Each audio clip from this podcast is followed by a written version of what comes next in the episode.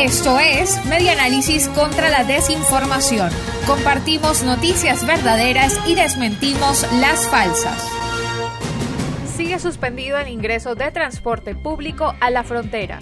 De acuerdo con un mensaje difundido por el viceministro de Transporte Claudio Farías a funcionarios del Instituto Nacional de Transporte Terrestre, se mantiene suspendido el ingreso y salida de unidades al estado Táchira. Reseña al diario La Nación en su versión digital que en San Antonio solo se ven circular unidades urbanas y se mantiene la conexión entre los municipios vecinos Bolívar y Pedro María Ureña.